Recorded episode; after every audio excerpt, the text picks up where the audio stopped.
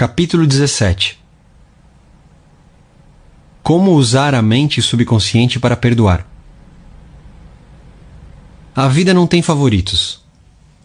Deus é vida e o princípio da vida flui através de você neste momento enquanto lê e pensa nessas palavras.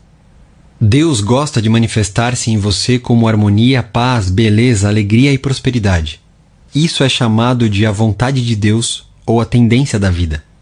Se você cria na mente resistência à passagem do fluxo de vida, esse bloqueio emocional semeia confusão no subconsciente e causa todos os tipos de condições negativas.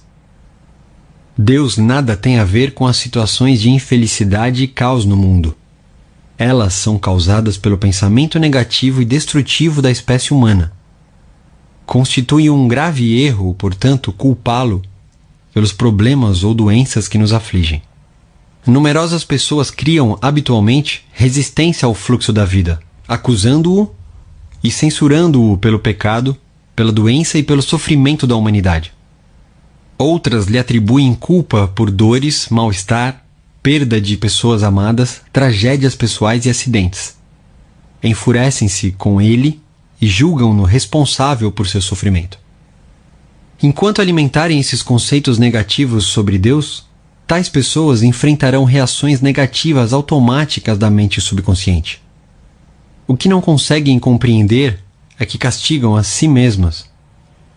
Elas precisam compreender a verdade e obter a liberação e renunciar a toda e qualquer condenação, ressentimento e raiva contra qualquer pessoa ou poder fora de si mesmas. Se assim não agirem, não adianta esperar vida sadia, feliz ou criativa. No momento em que acolherem o amor na mente e no coração, no momento em que acreditarem que Ele é um Pai carinhoso que as protege, ama orienta, sustenta e lhes dá força, esse conceito e crença sobre Deus, ou o princípio da vida, será aceito pela mente subconsciente, e elas se beneficiarão de incontáveis maneiras. A vida nos perdoa, sempre. O princípio da vida contém e abre-nos um tesouro infinito de perdão. Perdoa-nos quando cortamos o dedo a inteligência subconsciente existente em nós age imediatamente para curar o ferimento. Novas células constroem pontes de um lado a outro do corte. Se contraímos uma infecção provocada por determinado organismo nocivo, a vida nos perdoa e cerca e aniquila o invasor. Se queimamos a mão, o princípio de vida reduz o edema e a congestão e dá-nos nova pele, tecidos e células. A vida não alimenta rancor contra ninguém está sempre nos perdoando. Traz de volta a saúde, a vitalidade, a harmonia e a paz, se cooperarmos com ela. Isto é, se pensarmos em harmonia com a natureza. Lembranças negativas, rancorosas, amargura e má vontade atravancam e impedem a circulação do princípio de vida em nós existente. Como ela baniu o sentimento de culpa? Harriet G.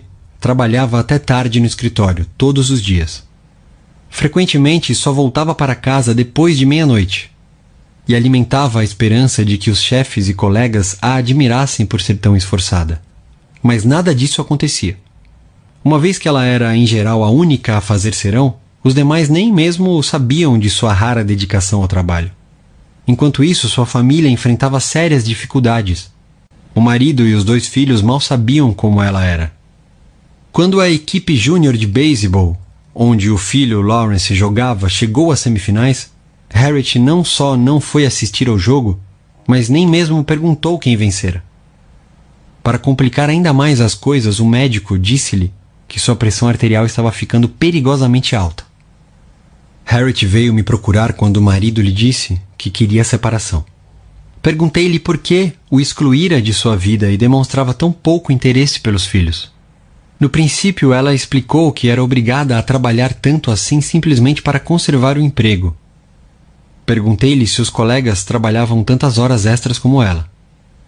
Não, reconheceu. Os outros cumpriam o horário normal e em nada eram mais competentes do que ela. Sugeri-lhe o motivo por que achava que ela trabalhava tanto. Há alguma coisa a corroendo por dentro, disse eu. Se não houvesse, você não trabalharia dessa maneira. Você está se punindo por alguma coisa. Por algum tempo ela resistiu à sugestão. Insistiu em que seus hábitos de trabalho eram normais e que os outros, sim, é que eram preguiçosos. Finalmente, contudo, reconheceu um profundo sentimento de culpa. Quinze anos antes, com a morte do pai, fora testamenteira do espólio e deliberadamente deixara de entregar uma grande soma ao irmão mais moço. Por que você fez isso? perguntei. Foi questão de cobiça? Claro que não, respondeu ela. Meu irmão, bem, ele tinha um gravíssimo problema com drogas. Eu sabia o que aconteceria ao dinheiro se eu o entregasse a ele. Disse a mim mesma que o estava economizando para quando ele conseguisse largar o vício. E? perguntei. Harriet respirou profundamente. Isso nunca aconteceu. Ele se suicidou. Talvez não tenha premeditado, mas o resultado foi o mesmo. Ele tinha apenas 26 anos. Eu pensei muito nisso. O que teria acontecido se eu não tivesse ficado com o dinheiro? Talvez ele o tivesse usado para pagar um programa de reabilitação. E poderia estar ainda conosco. É culpa minha ele ter morrido. Perguntei. Se pudesse fazer tudo novamente, o que faria? Não sei, respondeu ela, sacudindo a cabeça. Mas sei que me esforçaria mais para ajudá-lo, em vez de censurá-lo porque ele tinha um problema. Mas na ocasião, você achou que tinha razões para agir assim? perguntei. Achou que fazia a coisa certa? Claro, retrucou ela. Mas agora acho que agi mal. O dinheiro não era meu. De modo que agora você não faria a mesma coisa. Não, não faria, disse ela, o rosto sério. Mas isso não importa. Eu jamais poderei ser perdoada pelo que fiz. Roubei meu próprio irmão e ele morreu. É apenas justo que Deus me castigue. Eu mereço isso. Expliquei-lhe que Deus não a estava castigando. Ela mesma estava se punindo. Se usar mal as leis da vida, você vai sofrer como consequência. As forças da natureza nada têm de más. O uso que lhes damos é que determina se produzirão bons ou maus efeitos. A eletricidade não é má. Depende de se você a usa para iluminar sua casa ou aplicar um choque fatal em alguém. O único pecado é a ignorância da lei, e único castigo a reação automática dela quando é mal usada. Se você usa mal os princípios da química, explode o local de trabalho.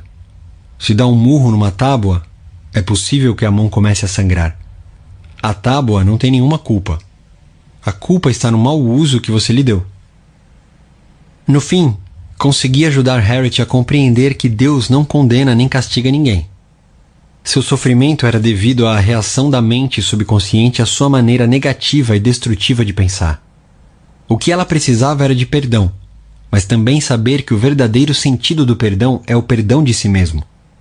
O perdão alinha nosso pensamento com a divina lei da harmonia. A autocondenação é o inferno, prisão e restrição. E o perdão, o céu, harmonia e paz. Tirando da mente o peso da culpa e da autocondenação, ela obteve cura completa.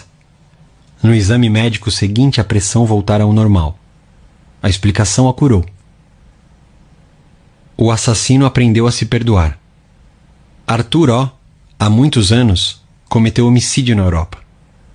Quando me procurou, sentia grande angústia e tortura mental. Acreditava que Deus tinha que castigá-lo pelo terrível ato que cometera. Pedi-lhe que me contasse o caso. Segundo ele, descobrira que a vítima estava tendo um caso com sua esposa. Chegara mais cedo de uma caçada e o surpreendera em flagrante, e num acesso de fúria atirara no homem, matando-o. O sistema judiciário foi leniente. Cumpriu pena de apenas alguns meses de prisão.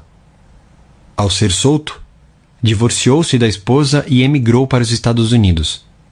Após vários anos, casou-se com uma americana. Ele e a esposa foram abençoados com três lindos filhos. Fez carreira bem-sucedida em um campo de atividade em que tinha oportunidade de ajudar muitas pessoas.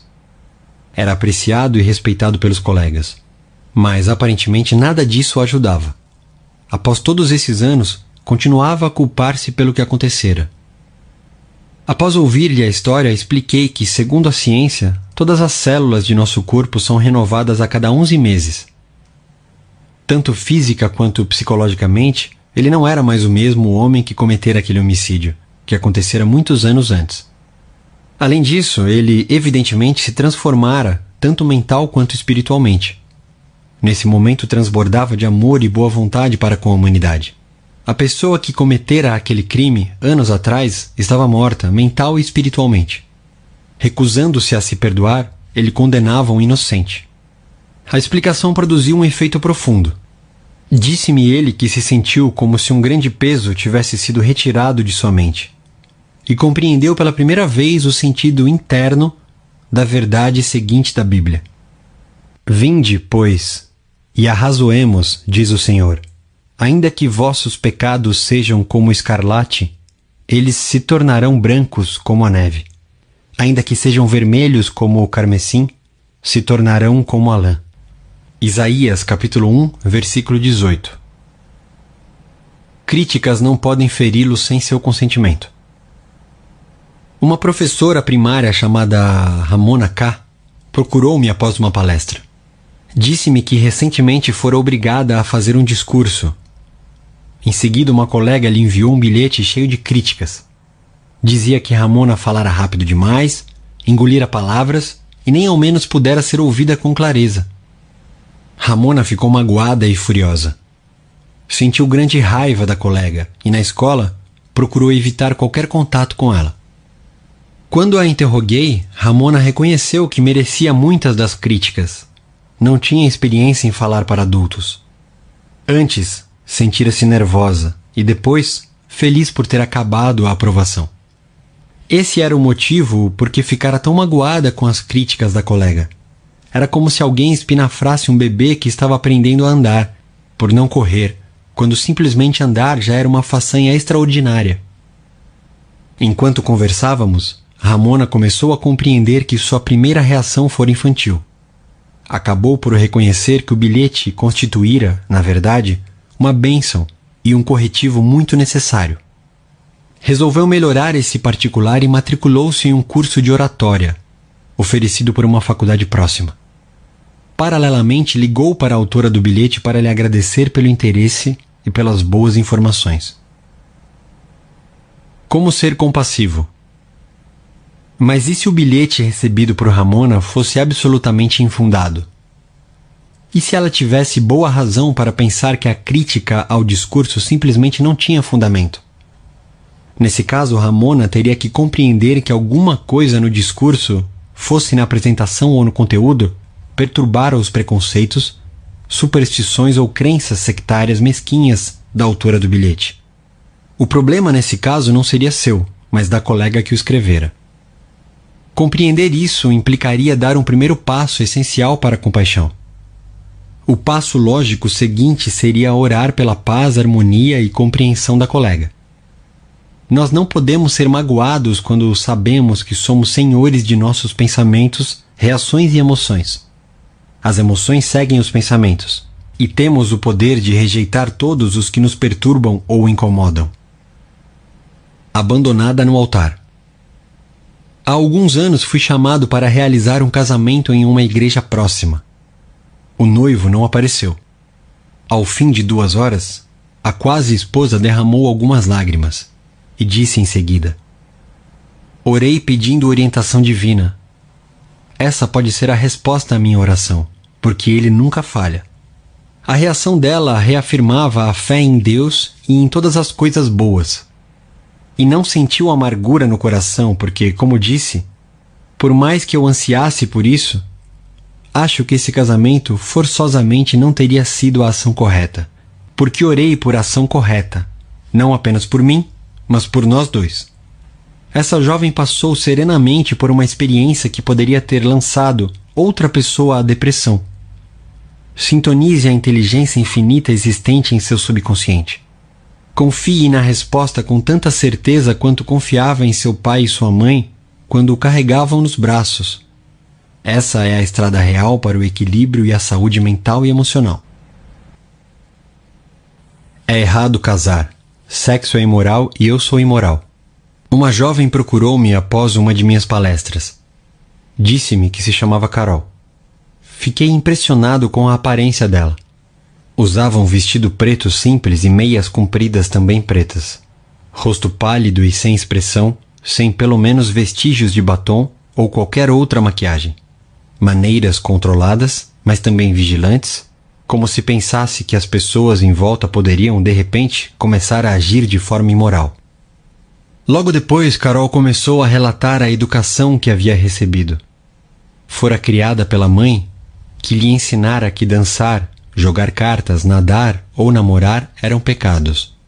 De acordo com a mãe, todos os homens eram maus. Sexo nada mais era do que devassidão inspirada pelo demônio. Se desobedecesse a esses mandamentos, se deixasse de segui-los ao pé da letra e espírito, arderia eternamente no inferno. Quando saía com rapazes do escritório onde trabalhava, Carol sentia um profundo sentimento de culpa. Estava convencida de que Deus a castigaria. Um rapaz de quem gostava muito propôs-lhe casamento, mas ela recusou. Ou, como me disse, é errado casar, sexo é imoral e eu sou imoral. Era o velho condicionamento falando. Claro que essa jovem transbordava de culpa. Como poderia ser de outra maneira? Era-lhe impossível viver de acordo com as crenças da mãe. Era-lhe impossível também evitar o pensamento de que havia alguma coisa errada nessas crenças. O princípio da vida que flui através de todos nós lutava por reconhecimento e expressão. Sugeri a Carol que tentasse aprender a se perdoar. Perdoar implica renunciar a algo. Ela precisava renunciar a todas as falsas crenças e trocá-las pelas verdades da vida e por autoestima. Carol vinha conversar comigo uma vez por semana. Isso durou dez semanas.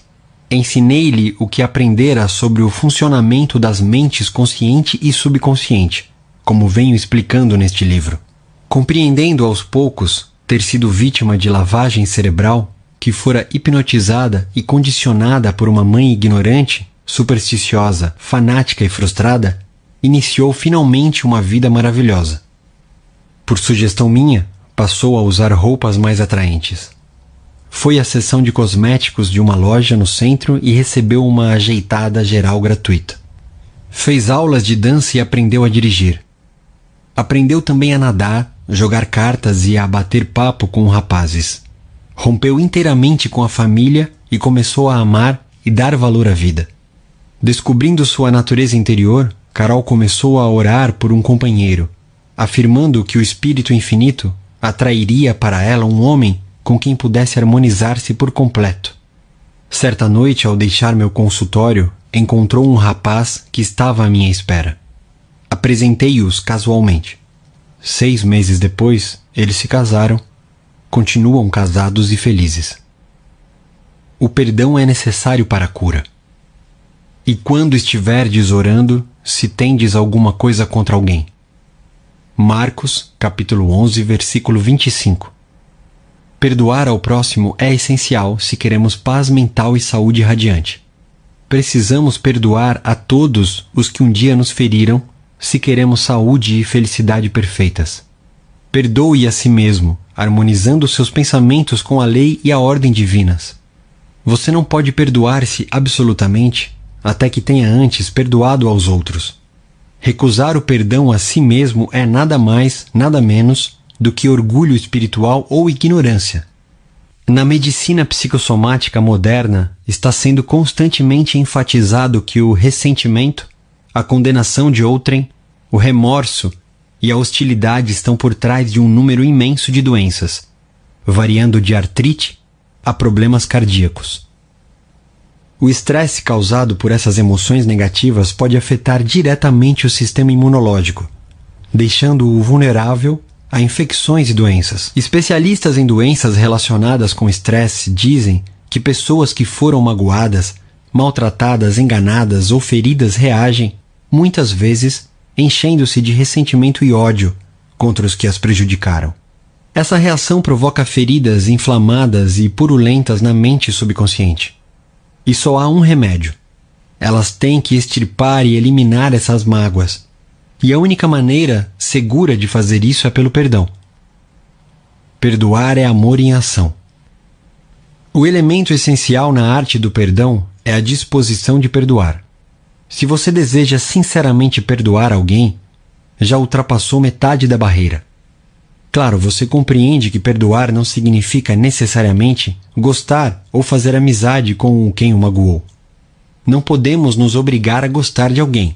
Isso seria a mesma coisa que o governo baixar legislação tornando compulsórios a boa vontade, o amor, a paz ou a tolerância. Não vamos gostar de ninguém simplesmente porque alguém nos dá essa ordem. Mas, e aqui está o ponto crucial, você pode amar sem gostar de pessoas. A Bíblia diz: Amai-vos uns aos outros. Impossível como isso possa parecer à primeira vista, quem quiser realmente fazer isso, pode. Amor significa que você deseja saúde, felicidade, paz, alegria e todas as bênçãos da vida a outra pessoa. Só há um requisito para isso: a sinceridade. Você não está sendo magnânimo quando perdoa. Está, na realidade, sendo egoísta porque o que deseja aos outros está realmente desejando para si mesmo. A razão é que você pensa isso e sente isso. Assim como você pensa e sente, assim você é. Poderia alguma coisa ser mais simples do que isso? Técnicas de perdão. Vejamos um método simples, mas eficaz para despertar em si mesmo o espírito de perdão. A técnica, se a praticar, vai produzir maravilhas em sua vida. Tranquilize a mente, relaxe, solte-se. Pense em Deus e no amor dele por você e afirme o seguinte: Total e livremente perdoo. Pense no nome de quem o ofendeu. Absolvo-o mental e espiritualmente. Perdoo tudo ligado ao assunto em questão. Estou livre e ele está livre. E esse sentimento é maravilhoso. Esse é o dia em que concedo anistia geral, absolvo todos os que já me feriram e desejo a todos saúde, felicidade, paz e todas as bênçãos da vida. Faço isso livre, alegre e amorosamente. Sempre que pensar na pessoa ou pessoas que me magoaram, direi: Eu o perdoei e lhe desejo todas as bênçãos da vida. Estou livre e eles estão livres. É maravilhoso. O grande segredo do verdadeiro perdão é que logo que se perdoa alguém não há necessidade de repetir a oração. Em qualquer ocasião em que a pessoa em causa ou a afronta surgirem em sua mente, deseje o bem ao culpado e diga: Que a paz esteja contigo. Faça isso tantas vezes quanto o pensamento lhe acudir. Você vai descobrir que após alguns dias o pensamento na pessoa ou na experiência voltará cada vez menos, até desaparecer o teste decisivo do perdão. Garimpeiros e joalheiros usam o chamado teste do ácido para saber se um metal é ouro mesmo ou imitação. Há também um teste do ácido decisivo para verificar se o perdão é sincero. Imagine que eu lhe diga alguma coisa maravilhosa sobre alguém que o enganou, roubou, prejudicou de alguma maneira. Se você começar a chiar de raiva ao ouvir as boas notícias sobre tal pessoa, as raízes do ódio continuam em seu subconsciente, fazendo o diabo com você. Suponhamos que você fez um tratamento dentário muito doloroso no ano passado e que, neste momento, me conta como foi. Se eu lhe perguntar se está sentindo alguma dor agora, você me olhará surpreso e dirá: Claro que não. Lembro-me da dor, mas não a sinto mais. Aí está. Se realmente perdoou a alguém, pode lembrar-se do incidente porém não sentirá mais o ferrão ou a dor que ele lhe provocou. Esse é o teste do ácido do perdão. Você tem que passar nele psicológica e espiritualmente. De outra maneira, está simplesmente enganando a si mesmo. Não está de modo algum praticando a verdadeira arte do perdão. Quem tudo compreende, tudo perdoa. Uma vez que compreenda a lei criadora da sua própria mente, você deixa de culpar pessoas e situações por tornar-lhe a vida difícil ou insatisfatória. Reconhece que seus próprios pensamentos e sentimentos é que lhe criam o destino. Além disso, sabe que fatores externos não causam nem condicionam sua vida e suas experiências.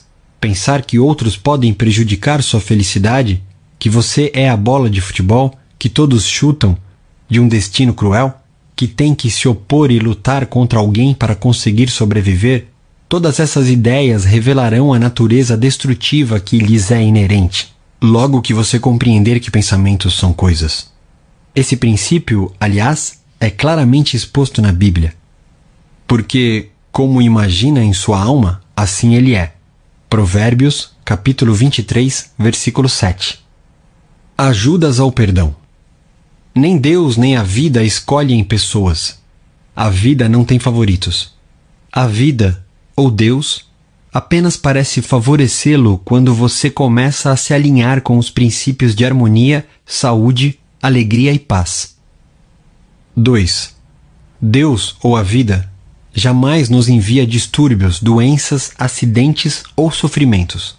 Nós os provocamos com pensamentos negativos e destrutivos, segundo dispõe a lei. Quem semeia vento colhe tempestades. 3. O conceito que você faz de Deus é a coisa mais importante de sua vida.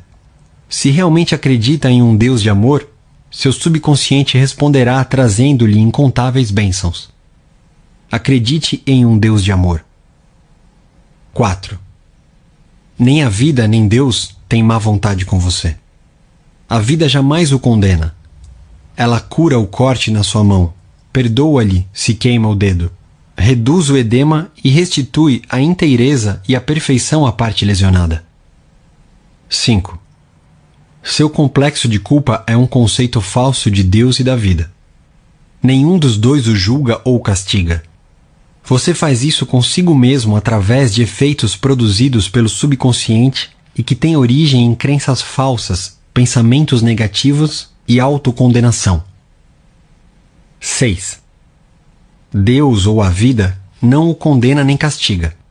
As forças da natureza nada têm de más. Os efeitos de seu uso dependem de como usa o poder que em você existe. Você pode usar eletricidade para matar alguém ou iluminar a casa.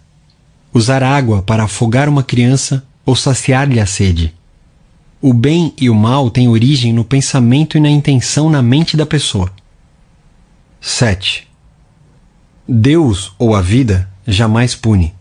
As pessoas se punem com falsos conceitos sobre Deus, vida e universo. Como o pensamento é criador, elas criam seu próprio sofrimento. 8. Se outra pessoa o critica e esses defeitos existem em você, rejubile-se. Dê graças e aprecie os comentários. Você terá, assim, oportunidade de corrigir os defeitos. 9.